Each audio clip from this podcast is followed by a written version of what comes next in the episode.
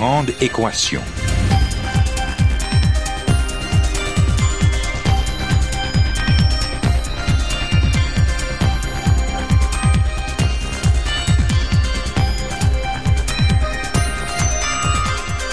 Ici Normand Mousseau, bienvenue à La Grande Équation, votre rendez-vous hebdomadaire avec la science. Cette semaine, science et religion, l'impossible dialogue.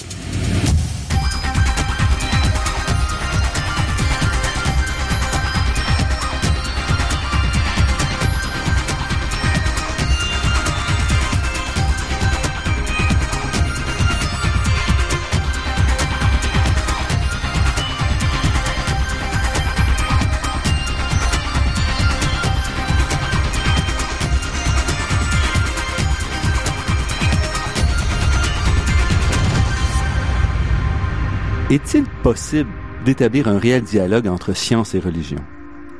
Cette question accompagne l'humanité depuis plusieurs centaines d'années au moins, et certains iraient même encore plus loin. Pour les tenants du dialogue, les sciences et les religions explorent deux côtés de la réalité humaine qui sont pas complètement isolés, mais qui se rencontrent sur certains terrains. On pense à la cosmologie, à la biologie. Mais pour d'autres, il n'y a pas d'échange possible entre ces deux mondes, car la science n'admet pas le dialogue par la nature profonde de ses fondements son avance ne peut que se faire au détriment du religieux puisqu'elle repousse constamment les frontières du monde rationnel et intégré dans son modèle. Notre invité d'aujourd'hui se positionne sans aucune hésitation dans le dernier groupe. Son livre L'impossible dialogue, paru au début de 2016 aux éditions du Boréal, est sans appel à ce sujet. Loin de dialoguer avec la science, les religions ont plutôt longtemps tenté d'en limiter le développement et la portée, un contrôle qui n'a pas encore disparu. Yves Gingras est professeur à l'Université du Québec à Montréal et titulaire de la chaire de recherche du Canada en histoire et sociologie des sciences. Il est l'auteur de nombreux ouvrages, dont Sociologie des sciences, paru aux presses universitaires de France en 2014, et il nous a habitué à un franc-parler rafraîchissant qui ne laisse personne indifférent. Yves Gingras, merci d'avoir accepté cette invitation. Ça m'a fait plaisir. Pourquoi aujourd'hui un livre sur euh, l'impossible dialogue entre science et religion? Un peu comme je l'explique dans l'introduction, moi, bon, euh, mon travail de sociologue des sciences m'amène à observer les transformations des rapports entre la science et la société. Il est absolument flagrant et frappant pour quiconque observe. Depuis, en gros, le milieu des années 80, on observe l'apparition d'un discours nouveau qui est celui du dialogue entre science et religion.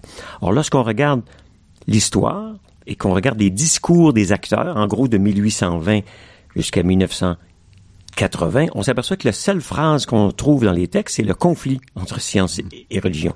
Et je montre dans plusieurs chapitres que on parle constamment de conflit, que ah la science mène à l'athéisme, que la science est bloquée par la religion. Donc il y a un discours ambiant, y compris chez les religieux, chez les théologiens, du conflit.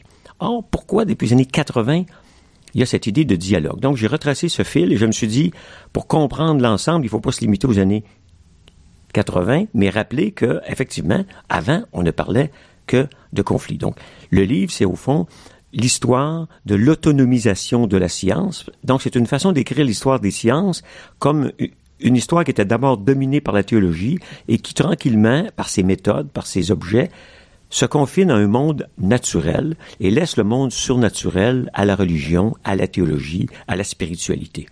Et donc, ça nous fait comprendre, et c'est l'objet des derniers chapitres, dans quelle conjoncture on est revenu avec cette bizarre idée de dialogue. Là, je montre qu'entre autres, ça commence entre autres avec le pape Jean-Paul II qui veut rétablir euh, le dialogue en disant on a fait une erreur en condamnant Galilée en 1633. Parce que j'ai un chapitre euh, qui montre que c'est ce que j'appelle euh, Copernic et Galilée, deux épines au pied des papes. Donc de 1616 et 1633 jusqu'à 1960 et jusqu'à 1980, Galilée surtout est le surmoi avec lequel les papes sont pris. On leur demande constamment, y compris en 1635, dès la condamnation de Galilée, il y a des savants qui écrivent au neveu du pape en disant, écoutez, vous devez libérer Galilée, qui est condamné à réclusion à vie dans sa maison, en disant, vous êtes en train de condamner Socrate. il est assez extraordinaire qu'en 1635, donc du, vivant même de Galilée, toute l'Europe sait que Galilée, c'est le plus grand savant vivant qui devient l'équivalent de Socrate qui, comme on sait dans les dialogues de Platon,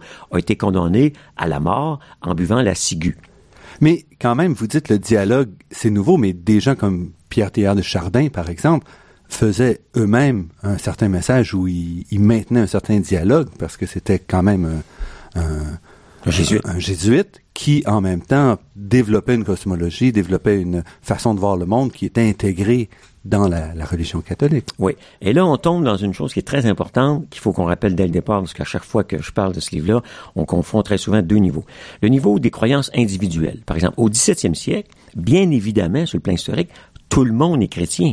L'idée de l'athéisme est une idée qui va devenir centrale uniquement à la fin du 19e siècle. C'est tellement vrai que le mot agnostique, hein, qui est un mot aujourd'hui utilisé, moi, je me définis toujours comme rationnellement agnostique. Et agnostique, ça veut dire qui ignore la nature de Dieu. On ne sait pas si Dieu existe, on ne le sait pas, on ne le saura jamais, donc on n'en parle pas. Et le mot agnostique est un mot qui est inventé en plein débat sur la théorie de Darwin. Parce que les gens se disent, euh, Darwin dit qu'on on descend du singe, ce genre de simplification-là, mais c'est ce que les, gens disent. Mais nous, on veut pas parler de religion. Et donc, c'est Huxley, qui est ce qu'on appelle le bulldog de Darwin, qui dit, écoutez, nous, au fond, les scientifiques, on n'est pas athées, on ne dit pas que Dieu n'existe pas, on est agnostique. Donc, il invente le mot, le mot agnostique. Donc, les individus peuvent être croyants. Galilée est un bon catholique. Il faut rappeler que Copernic, dont le livre sur les révolutions les orbes célestes va être mis à l'index en 1616 est un chanoine catholique. Donc les croyances individuelles, c'est une chose. Le livre, quand il parle de religion, il, le définit d'ailleurs très clairement dans l'introduction, c'est la religion comme institution sociale. Lorsqu'on parle du catholicisme, on parle d'une organisation sociale, d'un pape, des évêques, et on parle de deux grandes institutions. Une qui a été mise en place en 1543, qui est l'Inquisition, qui détermine qui va être hérétique ou non, qui fait des enquêtes sur l'hérésie. Et d'ailleurs, Galilée va être considéré comme hérétique en 1633. Et ensuite, il y a, il y a la congrégation de l'index qui est mise sur pied en 1571, qui elle interdit les livres. Donc le livre de Galilée qui va être interdit, mis à l'index, comme le livre de Copernic, le livre de Kepler. Un très grand nombre de livres vont être mis à l'index. J'ai un chapitre complet qui s'appelle La science censurée, qui montre tous les livres au 19e, y compris sur la théorie de l'évolution, qui vont être mis à l'index. Parce qu'on nous dit toujours, oui, mais le livre de Darwin n'a pas été mis à l'index. Mais ça, c'est la rhétorique. Bien sûr, l'origine des espèces de Darwin n'est pas à l'index, parce que, premièrement, l'Église catholique n'a pas de contrôle sur l'Angleterre, qui est un pays protestant. Deuxièmement, c'est qu'au milieu du 19e siècle, la puissance temporelle de l'Église catholique n'est plus qu'elle était au 17e siècle. Mais par contre, beaucoup d'autres livres par des catholiques sur le darwinisme vont être mis à l'index ou retirés subrepticement du marché pour ne pas soulever de vagues. Donc oui, on est croyant. L'autre chose, c'est ce qu'on appelle le concordisme. Et donc, l'exemple que vous donnez de Teilhard de Chardin, vous avez un jésuite catholique qui se dit, effectivement, la théorie de Darwin sur l'évolution, c'est incompatible avec une quelconque croyance en un déterminisme. Donc, il modifie la théorie pour la rendre concorde avec la foi en disant qu'il y a une grande évolution dirigé. C'est la position du frère Marie-Victorin aussi, qui est évolutionniste, mais pas darwinien, parce qu'il dit l'évolution est dirigée. Il est donc la même idée que Teilhard de Chardin. Mais ça, c'est pas de la biologie. Il n'y a aucun traité de biologie qui va vous dire une chose semblable. Au contraire, toute la biologie s'est développée contre le finalisme. Il n'y a pas de finalité dans la nature. C'est la grande découverte de Darwin, entre autres, et Teilhard essaie de rendre concorde, de rendre conforme la science et la religion, et donc c'est un pseudo-dialogue qui déforme la nature réelle de ce qu'est aujourd'hui, bien sûr, la théorie de l'évolution. Donc, il n'y a pas possibilité de mettre ensemble la science et la religion, et tous les essais qu'ils l'ont fait, que ce soit dans le domaine religieux euh, de toutes les religions monothéistes, ça a été un échec et une simplification, comme ceux qui aujourd'hui nous disent que avec le principe anthropique, qui est un pseudo-principe qui ne relève pas de la de la de la physique vraiment, on un principe qui dit que essentiellement tout l'univers se développe pour créer l'homme, l'humain. Et donc ça relève pas du tout quiconque a fait un cours de Physique, c'est très bien que ça n'a rien à voir avec la physique, c'est même une tautologie, parce que si on le comprend correctement, ce sont des conditions aux limites. C'est comme si on venait de dire par le principe anthropique qui a l'air d'un grand mot savant, vous savez, s'il y a de la vie sur la Terre, c'est parce qu'il fait pas 250 degrés à la surface. Mais non, parce qu'il faisait 250 degrés, on serait tout évaporé. Donc, dire que sur la Terre, pour qu'il y ait de la vie, il faut pas qu'il fasse 300 degrés ou 300 millions de degrés, c'est ça, au fond, le contenu épistémologique du principe anthropique. C'est donc une tautologie utilisée par les théologiens qui ignorent tout de la physique pour nous faire semblant que la physique rapproche de la religion, ce qui est faux.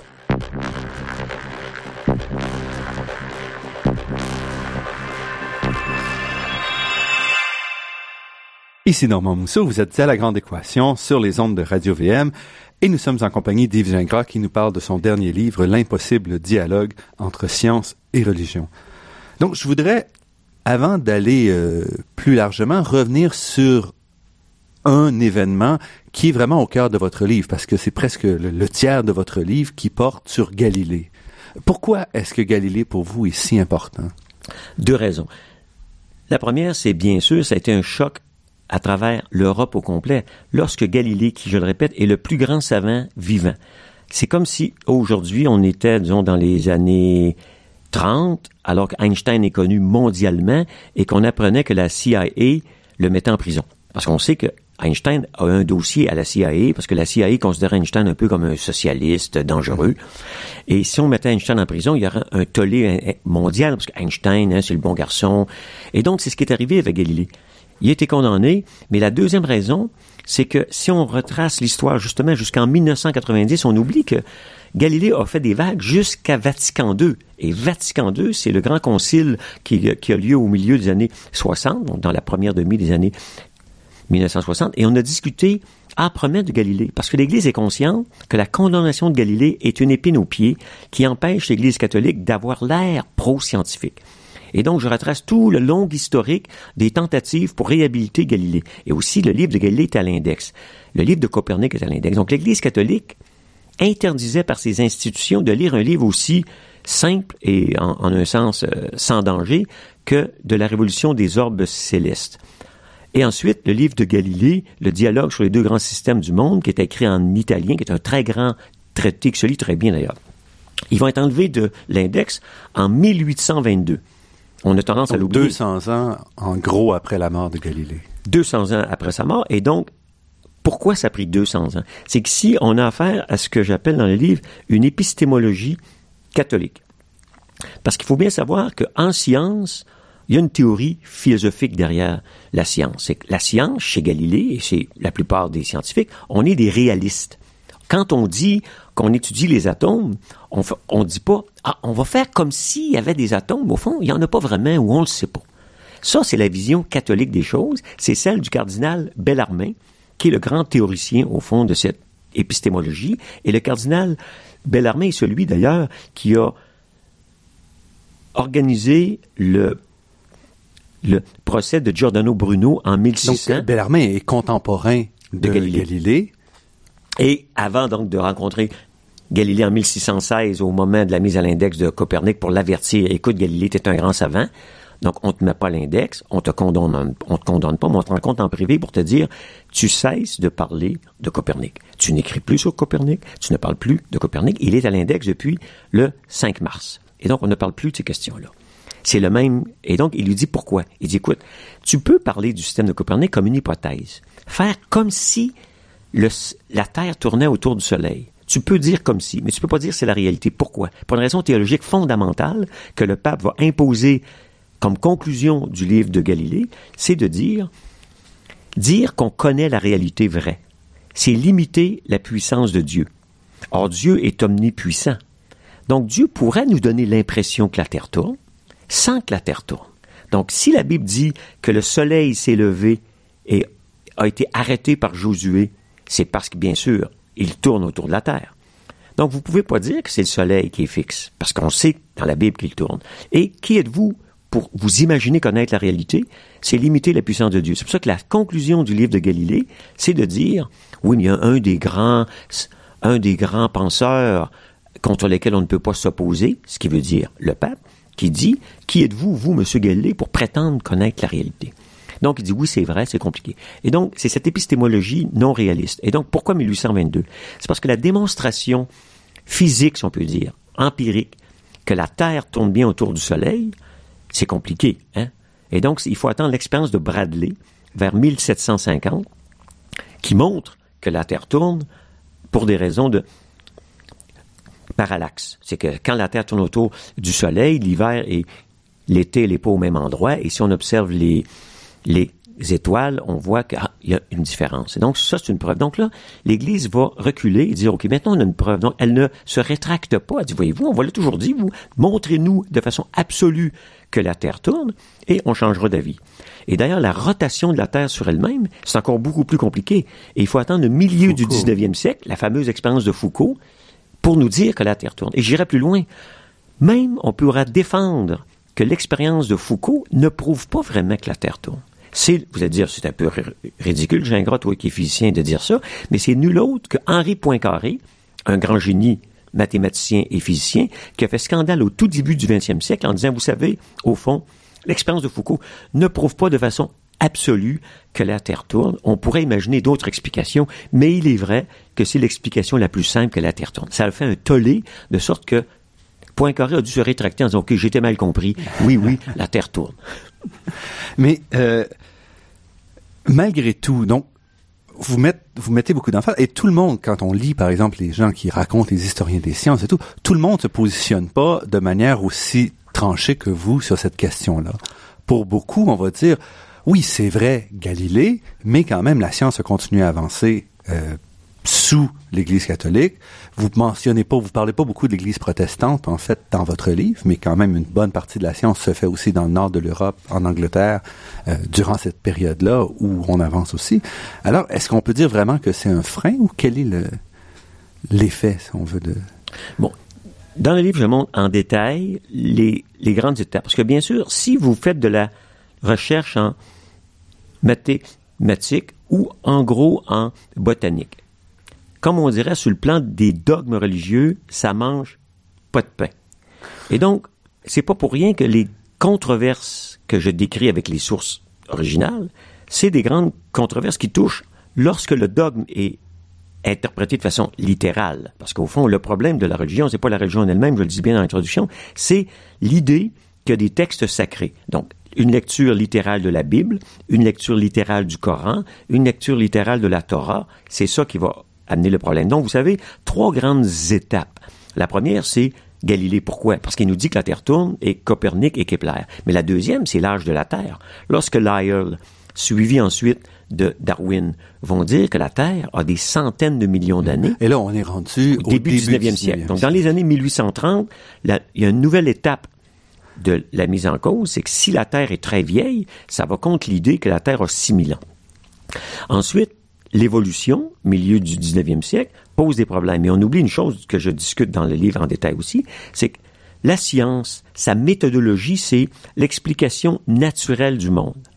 C'est de dire, si une pomme tombe, c'est pas parce que Dieu l'a voulu. Si un éclair survient, c'est pas parce que le Dieu l'a voulu. C'est les explications naturelles. Donc, lorsque vous dites que Adam et Ève n'ont pas été créés par Dieu, ce que dit Darwin au fond dans son livre de 1871 sur la descendance de l'homme, et il va plus loin, il vous dit même les religions, la croyance en Dieu, c'est un effet de l'évolution.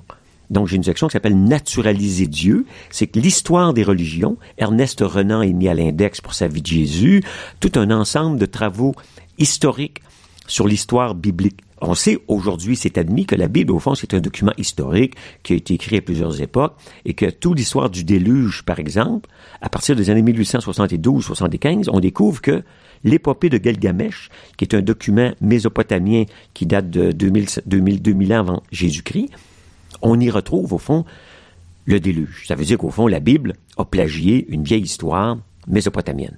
Mais lorsqu'on commence à faire cette histoire-là, les textes sont interdits. Et donc, à chaque fois qu'on met une science qui met en cause un dogme, il y a eu un conflit. Donc, la question n'est pas de savoir, comme certains historiens qui jouent sur les mots, qu'il y a conflit constant. Il n'y a pas conflit constant. Il y a conflit récurrent. Chaque fois que ça ne fait pas l'affaire de l'Église, et actuellement, par exemple, le seul conflit qui demeure, c'est le conflit sur la théorie de l'évolution. Parce qu'on ne veut pas admettre que l'homme descend d'une série animale de façon continue.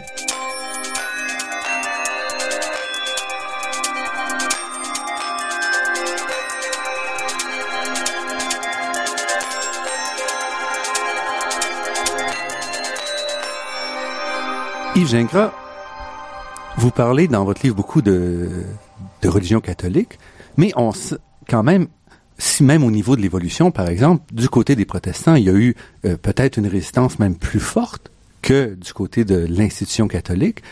Or, euh, qu'est-ce qui fait que vous mettez plus d'importance à la religion catholique? Parce qu'elle est plus structurée, parce qu'elle est mieux organisée? Oui, il y a deux étapes. Si on commence au 17e siècle, la science moderne, celle qui qu'on nomme avec Newton, euh, Galilée, etc. C'est une science qui émerge, ou au fond, qui émerge en Europe de l'Ouest, donc l'Allemagne, euh, avec des gens comme Kepler, Galilée, dans, en Italie, en France, en Angleterre, aux Pays-Bas. Donc, on est dans un monde chrétien. Mm-hmm. Et avant le grand schisme protestant, donc c'est un monde catholique. Du 17e jusqu'aux années 1980, on oublie le monde musulman, parce que il n'y a pas de science dans cet univers-là pour diverses raisons sociales. Et donc, c'est essentiellement d'abord le monde chrétien. Mais dans le monde chrétien, l'Église catholique est une Église très structurée.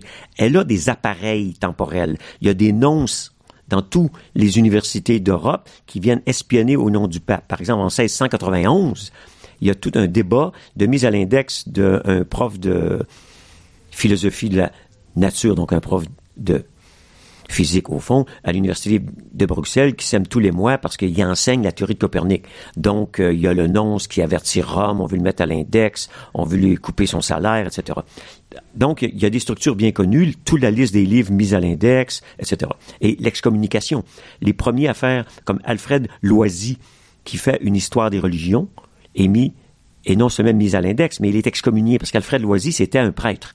Mais comme il défendait l'idée que l'histoire des religions est une science, qui remet en cause, au fond, l'interprétation dominante, il a été mis à l'index. On a aussi, et je donne un certain nombre d'exemples, des professeurs protestants qui ont perdu leur emploi. Mais c'est plus difficile à trouver. Pourquoi? Parce que l'Église protestante est une Église décentralisée. Et donc, ce sont des communautés locales. Kepler lui-même a été mis au banc de sa communauté parce qu'il avait lui aussi des vues non orthodoxes. Ah, donc, c'est beaucoup plus difficile, mais on, a des archives, on a des exemples. il y a beaucoup de cas où il y a des gens qui vont perdre leur emploi, ou, surtout à partir du milieu du 19e siècle, pour avoir défendu, par exemple, la théorie de l'évolution. Ils sont dans des collèges évangéliques, et donc, ils perdent leur emploi. Ça laisse pas beaucoup de traces dans les archives. Et comme c'est pas une institution très centralisée, ça laisse moins de traces. Mais c'est certain qu'on a plus d'exemples, mais le principe est le même. Lorsqu'on va contre les croyances dominantes d'une religion, on est empêché de faire de la recherche. Et euh, est-ce que est-ce que cet aspect-là, c'est un aspect de simplement de relation de pouvoir? Parce que si on regarde en, Union soviétique, on a le cas euh, de Lysenko. Lysenko, voilà, euh, où on a un peu la même chose et où, même sans Lysenko, tous les scientifiques doivent écrire dans la première partie l'introduction que finalement leur science s'inscrit dans le matérialisme dialectique. Voilà. Que je connais bien à l'époque. Ouais, c'est bien. Oui, effectivement, on s'entend bien, c'est une question de pouvoir. Et c'est pour cette raison que vers la fin du livre, je montre qu'aujourd'hui, les institutions centralisées comme l'Église catholique n'ont plus de pouvoir temporel, ou si peu. Par contre, ce qui remplace ça, ce sont plutôt des groupes de pression. Et donc, si on regarde aux États-Unis, qui est un cas assez flagrant, les mouvements évangéliques, ce sont fond des groupes de pression. Hein, c'est des mouvements un peu souterrains qui vont faire pression auprès des élus, qui tentent de se faire élire euh, dans les commissions scolaires pour limiter le type de livre utilisé dans les cours de biologie. Donc, ça se fait plutôt de façon souterraine. Et donc, mhm. c'est beaucoup plus insidieux, mais c'est toujours la même idée. Et je donne un exemple, par exemple, euh, qui est tiré de, de ce qu'on trouve dans les, depuis la fin des années 90 en Israël. Le mouvement religieux fondamentaliste a pris un poids de plus en plus important dans le gouvernement et ils ont réussi à contrôler l'accès et l'analyse des artefacts humains. Donc, l'anthropologie physique est rendue à peu près impossible à faire en Israël parce qu'il est interdit, au fond, d'étudier des restants humains sacrés qui ont moins de 5000 ans. Mais vous avez l'analogue chez les autochtones mmh, américains qui disent que les êtres humains qu'on découvre avant 1492, bien sûr, avant donc la découverte de l'Amérique, tous les restes autochtones qui datent de 9000 ans, de 10 000 ans, que les anthropologues veulent étudier pour connaître la population de l'Amérique du Nord, les mouvements de l'Afrique vers le nord en passant par le détroit de Bering, qui descendent vers le Sud au cours des 15 000 dernières années, toute cette idée-là est fondée sur quoi? Est fondée sur l'idée qu'on peut étudier scientifiquement les origines de l'homme. Mais les Autochtones disent non. L'être humain, pour nous, dans notre spiritualité autochtone, l'être humain est sacré. Et si vous déterrez des restes humains, cela perturbe les les dieux, cela perturbe les esprits, et il faut le renterrer. Et on a enterré au moins une dizaine de restes humains de 10 000 ans et plus, de sorte qu'aux États-Unis, les anthropologues se battent pour être capables de faire une science qui s'appelle l'anthropologie humaine. Donc, les groupes de pression, les croyances religieuses sont encore des obstacles à la connaissance scientifique, mais sous une forme moins structurée qu'elle l'était, bien sûr, au XVIIe et au XVIIIe siècle. Et cet aspect-là, pour vous, euh, fait que c'est encore pertinent donc de, penser cette, problématique-là. Oui, parce que bon, dans le dernier chapitre, où, je parle au fond des, des croyances contre les sciences, c'est que là, on voit aux États-Unis des mouvements très dangereux. Par exemple, chez ceux qui sont des, il y en a 25 ou 26 sectes différentes protestantes euh, qui croient que le seul médecin, au fond, c'est Jésus, c'est Dieu. Et donc, toute la médecine doit être refusée. C'est pas uniquement comme les témoins de Jéhovah qui disent qu'il faut pas de transfusion sanguine, c'est qu'il faut pas de vaccin, il faut rien. De sorte que toutes les études médicales ont montré au cours des 15 dernières années que le taux de mortalité infantile parmi les sectes fondamentalistes américaines est de l'ordre de grandeur des pays les plus pauvres du tiers-monde. De sorte que la religion, les croyances religieuses sont dangereuses pour la santé publique parce que si vous refusez la vaccination, vous pouvez engendrer des épidémies. C'est ce qui est arrivé d'ailleurs aux États-Unis un certain nombre de fois en raison de ces croyances-là qu'on considère individuelles, mais qui ici ont des conséquences sociales. Donc, restez avec nous. nous poursuivons notre dialogue de cette fois-ci avec Yves Gingras. Donc, après cette pause.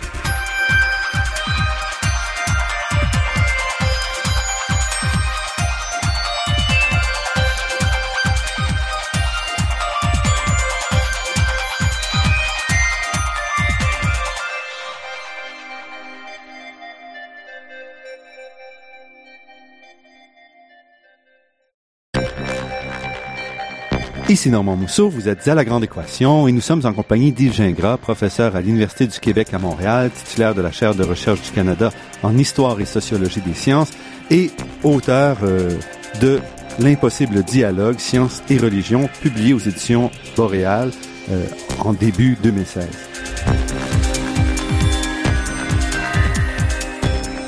Yves Gingras, parlez-nous un peu de, de votre parcours. Donc, qu'est-ce qui vous amène à vous intéresser à ces questions-là? Moi, je m'adresse à l'histoire des sciences et je dois dire qu'en histoire des sciences, j'ai observé un, un courant qui est, devient assez dominant à partir du milieu des années 80 et vous y avez fait référence un peu en, en début d'entrevue en disant qu'au fond, il y a d'autres historiens qui nous disent que, ah, vous savez, il n'y a pas nécessairement de conflit entre la science et la religion, qu'il y a des conversations, il y a tout un langage qui est apparu que j'ai trouvé très intéressant, c'est le langage de la conversation, du cheminement, tout un langage relativement ambigu qui, au fond, minimise les conflits. Donc, c'est ce que j'appelle une historiographie œcuménique. Il faut pas opposer la science et la religion. La preuve, c'est que tous les tous les savants du 18e et du 17e étaient croyants. Mm-hmm. Or, ça, c'est une confusion méthodologique très importante. Donc, couplé au fait que la montée du dialogue est un mensonge épistémologique, c'est une erreur méthodologique que de mélanger la science et la religion. La science n'a rien à dire sur la religion. La science s'intéresse aux causes naturelles des phénomènes naturels. Et donc, elle désenchante le monde parce qu'expliquer un phénomène, c'est le rendre compréhensible et tout ce qui est mystérieux hein, est attirant. Mais lorsqu'on l'explique, on s'aperçoit que c'est moins compliqué que ce qu'on croyait. La foudre, on s'aperçoit, bon, au fond, c'est des problèmes d'électricité, de courant électrique, puis ça fait une lumière.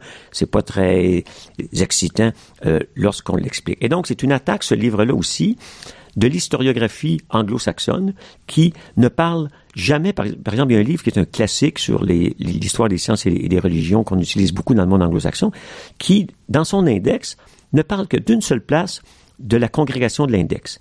Au moment où le livre de Galilée de Copernic est mis à l'index, en 1616 et en 1132. Alors c'est curieux, parce que ça donne l'impression subliminale que l'index, il n'y a pas de livre de science à l'index. Or, il y en a des dizaines et des dizaines, donc j'ai consacré un chapitre complet à cette question-là. Donc, ce qui m'a amené comme historien, c'est de se dire, l'historien n'est pas là pour faire de la morale, n'est pas là pour faire de l'idéologie, est là pour raconter et expliquer les faits. Or, il est assez surprenant de penser qu'on puisse dire qu'il n'y a pas de conflit entre la science et la, religion lolorsque les journaux, lorsque les revues, lorsque les livres en sont pleins de discussions au XVIIe siècle, au XVIIIe siècle et au XIXe siècle. Il faut simplement rendre raison de ces questions-là. Par exemple, très peu de gens dans ses livres sur science et religion nous rappellent que Buffon, lorsqu'il publie l'histoire naturelle en 1749, ont fait une enquête, et c'est la Sorbonne qui a la fonction de censure, et qui lui dit, tu dois rétracter une dizaine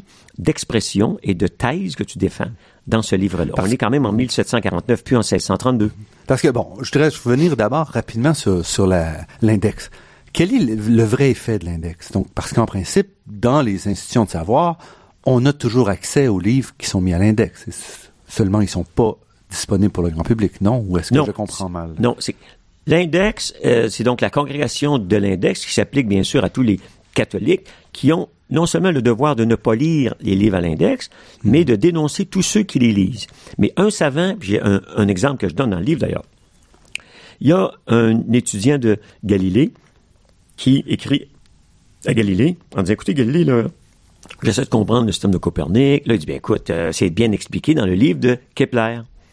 L'introduction à la physique de Copernic. Enfin, c'est épitome, ça veut dire introduction à l'astronomie de Copernic. L'autre, il dit oui, mais c'est parce que le livre de Copernic est à l'index. Il dit oui, mais c'est pas grave, demande à l'évêque du coin une permission. Donc oui, tu as le droit de lire un livre à l'index, mais il faut demander la permission à l'évêque. Ce qui amène certains historiens de dire donc finalement, l'index n'est pas très important.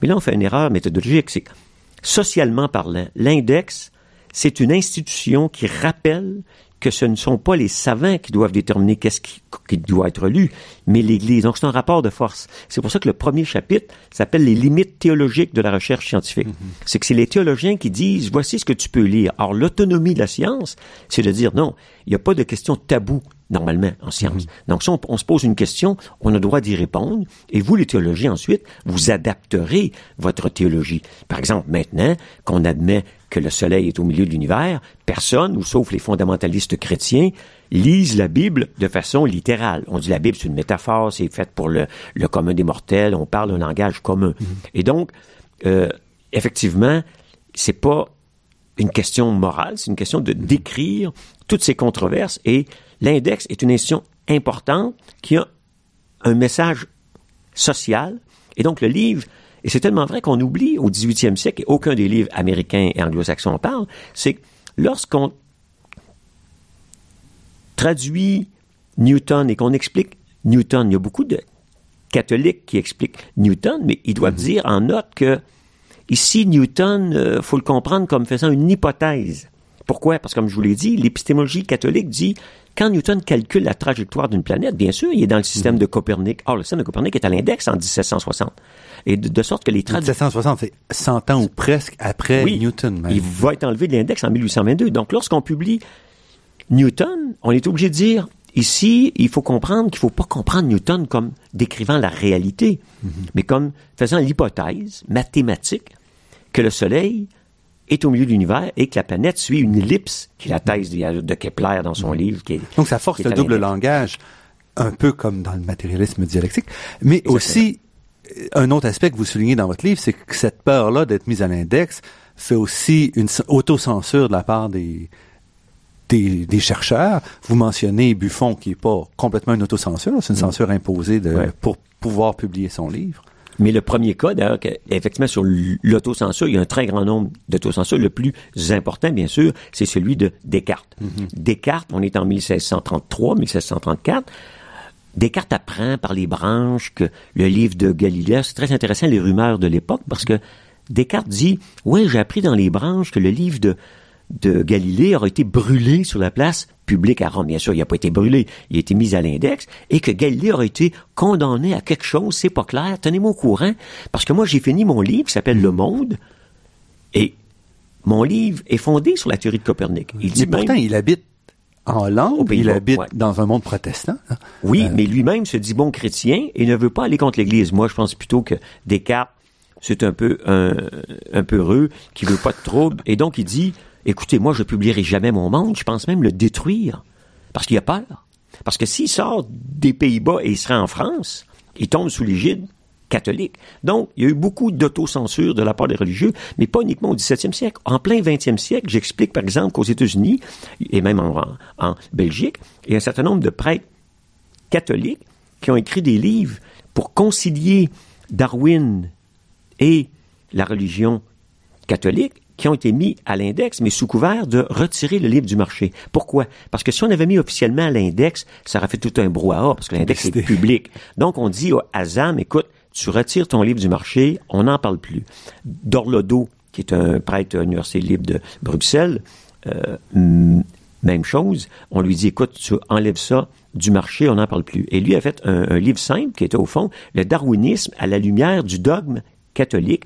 Il voulait juste être tenté de concordisme, mhm. de créer une union entre les deux. L'Église dit non, non, non, essaye pas ça. Il a même écrit un tome 2 sur l'homme, qui n'a pas publié de son vivant, qu'on a découvert dans ses archives. Le livre est complet. Et donc, les, les historiens l'ont fait paraître dans les années 1990 comme exemple de travail très sérieux, essayer de comprendre l'évolution humaine du point de vue catholique. C'est interdit.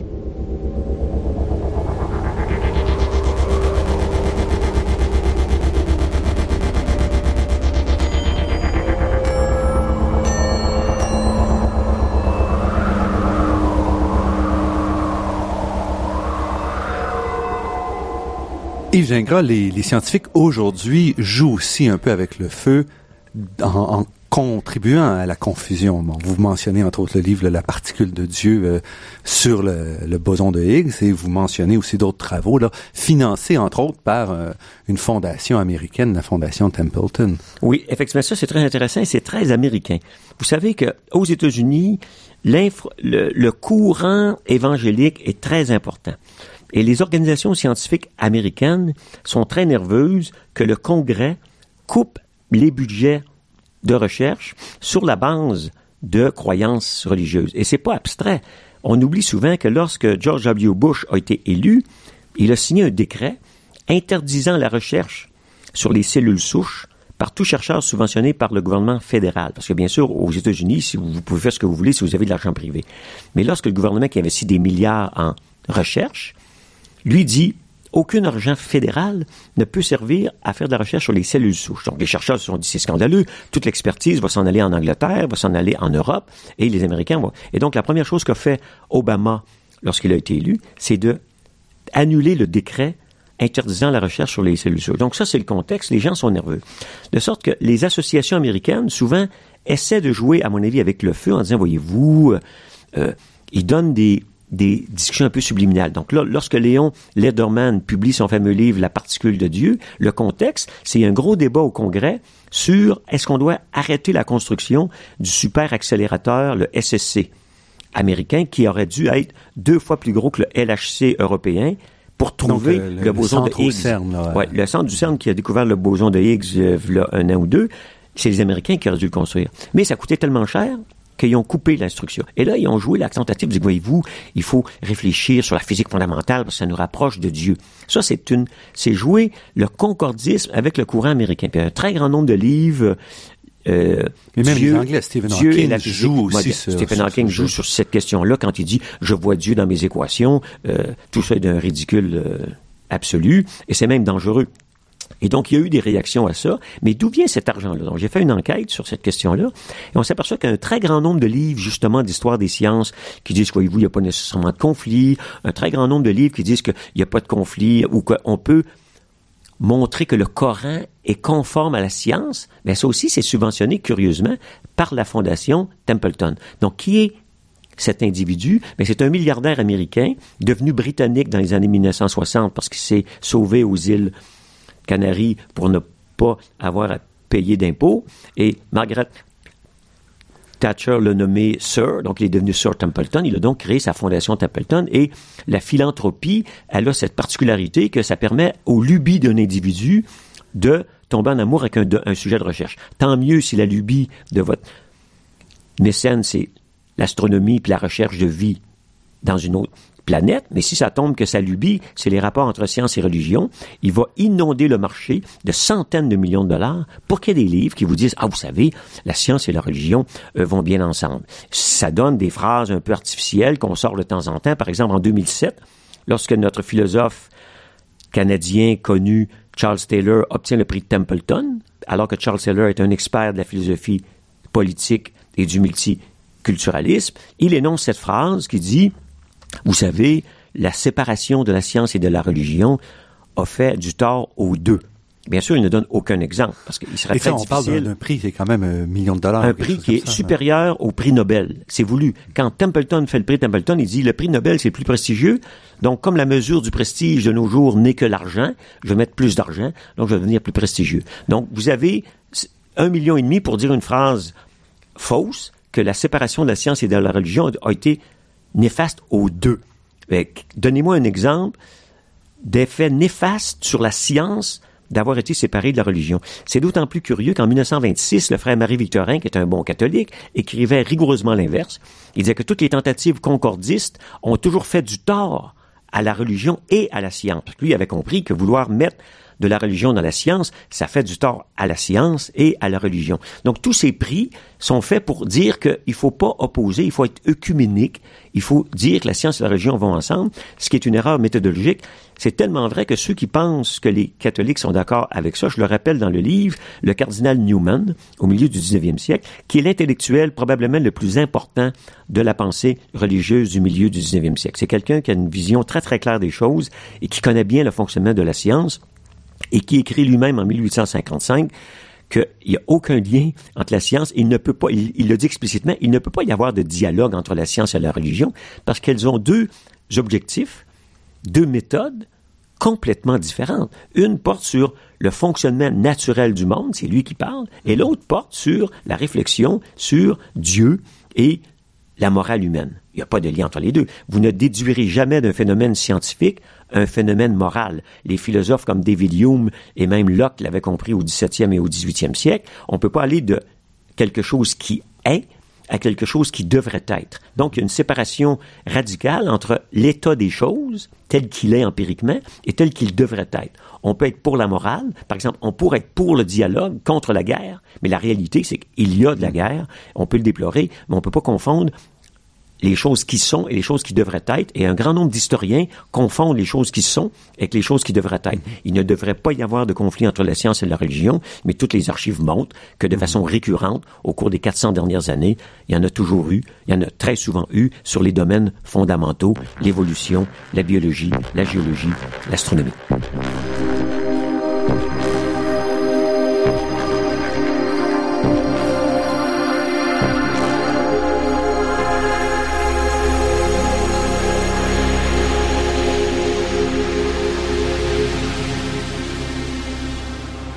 Ici Normand Mousseau, vous êtes à La Grande Équation sur les ondes de Radio VM et nous parlons avec Yves Gingras, professeur en histoire et sociologie des sciences de l'Université du Québec à Montréal.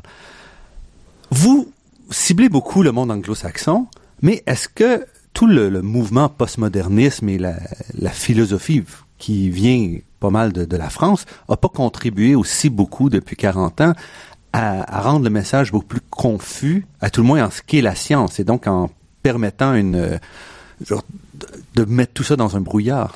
Oui, une des explications que j'invoque de la montée du discours sur les dialogues, qui est une explication assez subtile, mais qui, qui m'apparaît très importante. Bien sûr, les forces les plus grandes ont été le pape Jean Paul II qui lance le grand discours et la grande enquête sur Galilée en 1979. La deuxième force très importante, c'est les millions et les millions de dollars de la Fondation Templeton des années 80-90. Mais une autre relève du discours. C'est le discours post-moderne, à partir des années 1980, est un discours qui nous dit quoi? Qui nous dit, ah oui, les vieilles dichotomies, la distinction entre science et religion, la distinction entre A et B, ça n'existe pas. Tout est flou. Tout est relativement mélangé. En partie parce que la science, c'est un message construit selon le postmodernisme.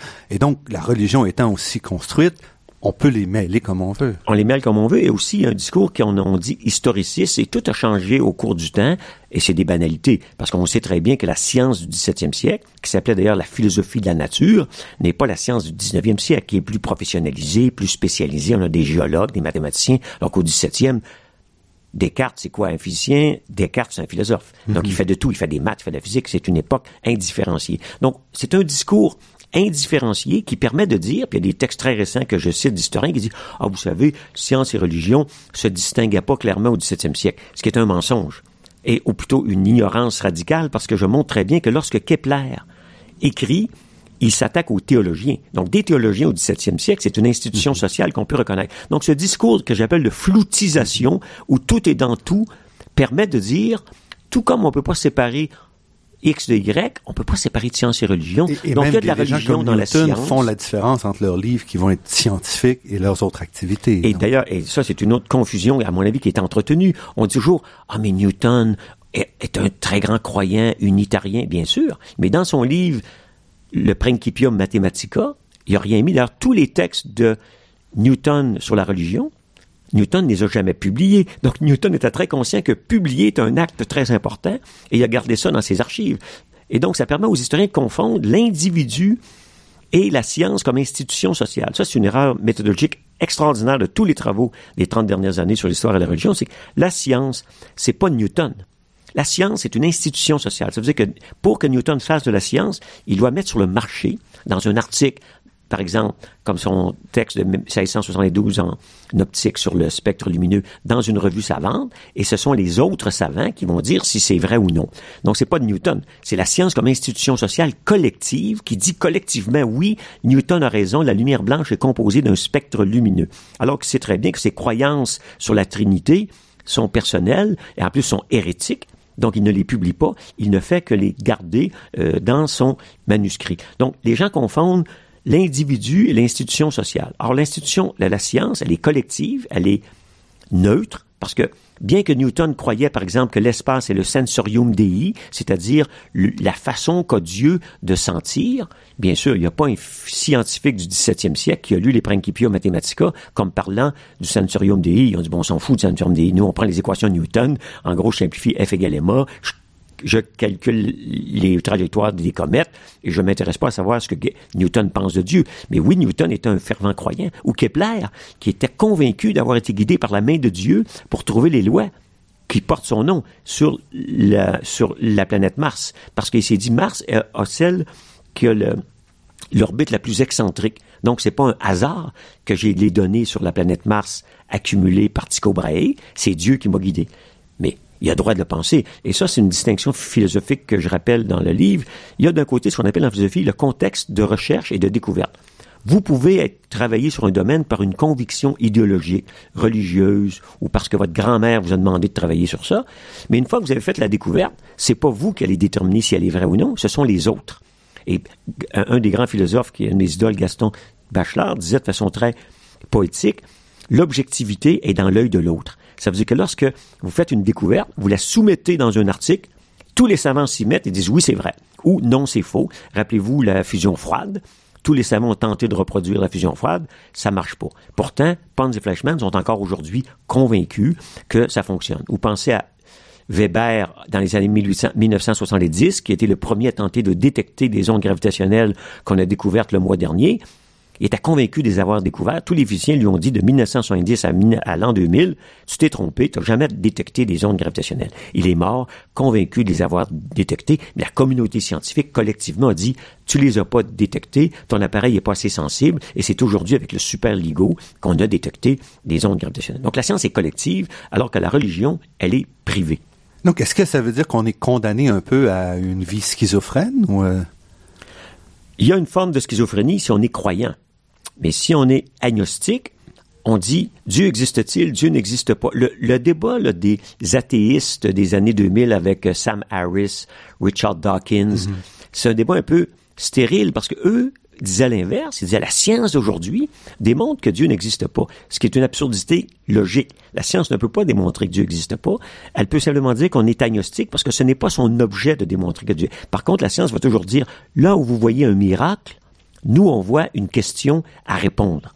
Et les miracles d'hier sont la science de demain. Et donc, euh, donc on doit, si on est croyant, dire la religion ne peut pas impacter la science comme telle. Elle peut, comme vous disiez, orienter nos questions, mais ne peut pas orienter les réponses. Non, exactement. Et c'est la position qu'un de mes grands amis, le frère Marie Victorin, que je mets justement en première page du livre, parce qu'il nous rappelait en 1926 qu'il faut laisser la science et la religion s'en aller par des chemins parallèles vers leur but propre. Lui avait très bien compris que si on découvre scientifiquement la théorie de l'évolution, et lui admet la théorie de l'évolution, il dit à ce moment-là, on, va mieux comprendre le monde.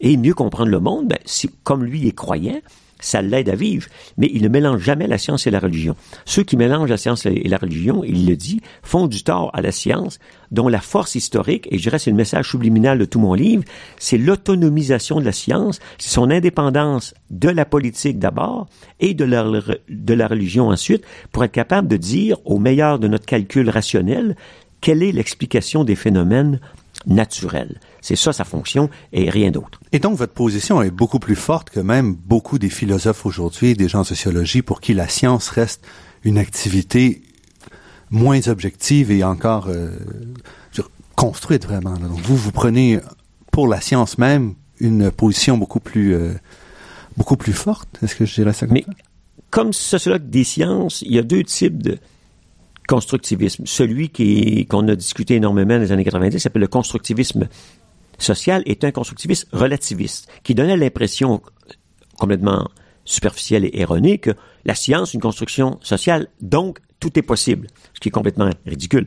La science est une construction sociale, mais rationnelle, dans le sens que effectivement, il faut une communauté scientifique, il faut l'investissement culturel, donc le message du sociologue, et c'est la conclusion de mon livre aussi, c'est de dire que il existe des conditions culturelles du développement de la science. Et mhm. que si on commence à dire que des domaines sont sacrés, comme les origines des autochtones, il n'y aura plus d'anthropologie. Mhm. C'est peut-être pas la fin du monde, mais il n'y aura plus d'anthropologie scientifique. Donc oui, la science est une construction sociale, mais avec des contraintes naturelles. Comme j'ai toujours en blague, on passe pas à travers les murs, même si on le voudrait bien. Et donc la science se construit avec des instruments qui interrogent le réel, qui donnent pas toujours les réponses qu'on veut. Mais effectivement, c'est la société qui construit la science et c'est la raison qui construit la science aussi par ses déductions. Donc c'est un système dialectique au fond de rencontre entre les, la résistance du réel, les contraintes du réel qui lui nous a pas attendu pour exister. Le soleil était là avant l'apparition de l'homme, le mhm. soleil va probablement être encore là après la disparition de l'homme et euh, et donc, de ce point de vue-là, les relativistes sont exagérés. La bonne vision des choses, une vision rationaliste constructiviste qui nous dit, bien sûr, le monde est construit par notre raison. Qu'est-ce qu'une grenouille voit de l'univers? On le sait pas très bien. Qu'est-ce qu'un cheval voit de l'univers? On le sait pas très bien. Et Kant l'avait dit. Au fond, ma position, elle est kantienne. C'est qu'il existe des catégories de pensée qui sont celles de l'humain qui nous permettent de dire que le monde est fini ou infini, mais il n'y a pas d'autre combinaison parce que notre cerveau est ainsi construit. On comprend le monde avec nos propres catégories de pensée. Yves Gingras, nous allons nous arrêter ici. Donc, vous êtes professeur à l'Université du Québec à Montréal, titulaire de la chaire de recherche du Canada en histoire et sociologie des sciences. Vous avez écrit de nombreux livres et je recommande aux, auditeurs de s'en procurer quelques-uns. C'est toujours euh, très intéressant. Et votre dernier, donc, L'impossible dialogue, science et religion, chez Boréal, qui contient beaucoup plus que ce dont on a eu le temps de parler aujourd'hui. Alors, Yves Gingras, je vous remercie beaucoup pour cette entrevue. C'est moi, je vous remercie.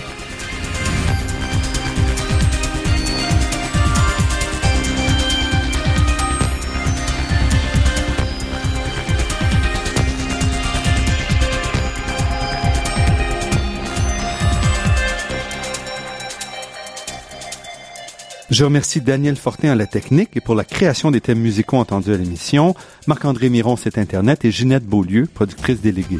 Je remercie également le Fonds de recherche du Québec, la Fondation familiale Trottier et l'Université de Montréal pour leur contribution à la production de cette émission. Vous pourrez entendre celle-ci et toutes les autres en vous rendant sur le site Internet de La Grande Équation. L'émission est également disponible sur la page Université de Montréal de iTunes U. Ici Normand Mousseau. Au nom de toute l'équipe, je vous dis à la semaine prochaine et d'ici là, restez à l'écoute de Radio VM pour découvrir votre monde sous toutes ses facettes.